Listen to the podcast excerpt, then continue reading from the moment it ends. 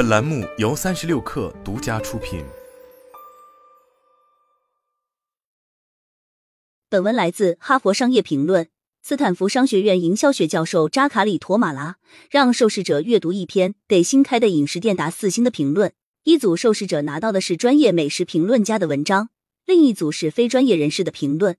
两组中各有一半人读到的文章语气非常肯定，另一半人读到的是语气不确定的评论。随后，受试者被问到对这家餐厅的观感，语气肯定的非专业人士评论比语气不确定的非专业评论更能让受试者打高分。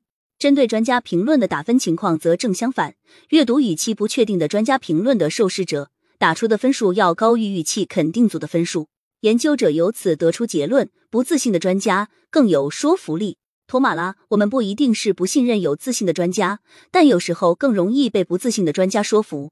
我和搭档乌玛卡马卡尔询问受试者愿意花多少钱在我们虚构的 Buyingcos 餐厅吃一顿饭。与阅读了语气非常肯定的专家评论的受试者相比，阅读语气不确定的专家评论的受试者愿意花的钱多出百分之五十六。非专业人士评论组的情况恰恰相反，阅读了语气肯定的非专业人士评论的受试者愿意花的钱比不确定组多百分之五十四。HBR 语气肯定和不肯定的评论是如何区分的？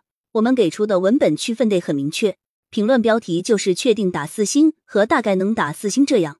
评论采用的语言也体现了差异，比如不太确定的评论里会说“我只在那里吃过一次”，不太能肯定，大概能打四星。我试着想象一个对自己的观点不太确定的专家能让我信服。说实话，真想不出来。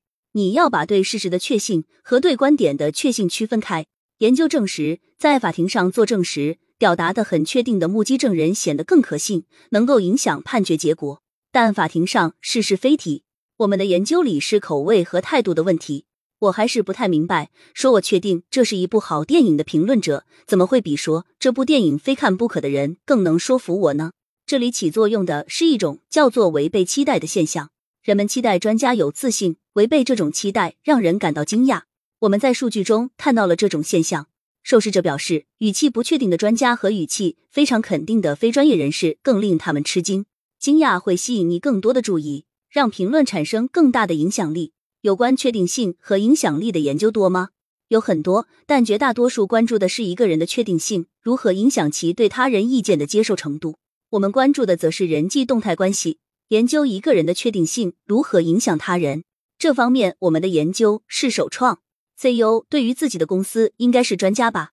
按照你的说法，如果 CEO 对公司前景表达出不确定，就会更有影响力。也对，也不对。如果 CEO 对公司表示不确定，你肯定会竖起耳朵认真听，但更密切的关注并不一定会更容易被说服。别忘了，在我们的研究中，两边的评论都给餐厅打了四星，而且评论者表达的内容本身令人信服。如果你的意见本身不可信，就会有反效果。让内容本身令人信服的因素有哪些？我说的令人信服，是指与核心论题相关。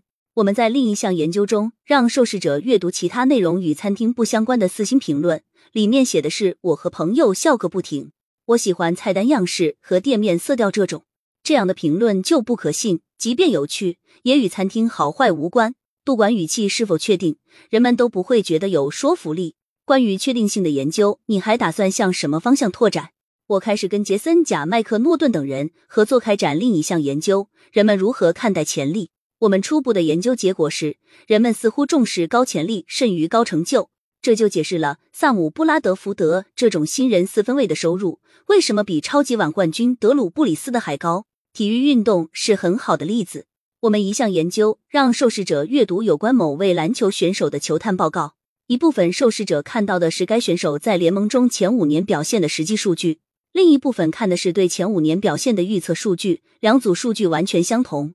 之后，我们询问受试者：第六年你会给这位选手开出多少薪酬？平均结果是，人们得拥有五年实际数据的资深选手开出四百二十六万美元，得有预测数据的新选手五百二十五万美元，后者高出百分之二十。不止运动，其他领域的情况也类似。有潜力的新人似乎被大大高估了。对的，拿一封表示求职者具有高潜力的推荐信和另一封高成就推荐信，看到的人。会对高潜力求职者更感兴趣，而且可能觉得这封推荐信更有说服力。人们怎么能这么傻呢？已经证实的成就非常确定，不那么让人惊讶，也比较没意思。潜力是不确定的，让人激动。你可以尽情想象各种结果，他们可能会超出你的预期。好吧，那我必须问一句：对于这项研究的有效性，你自己有多大信心？我觉得这项研究成果告诉了我们一些重要的信息，但很难说目前这个结果还受到其他什么因素影响。将来再做更多研究，我们就会理解的更深入。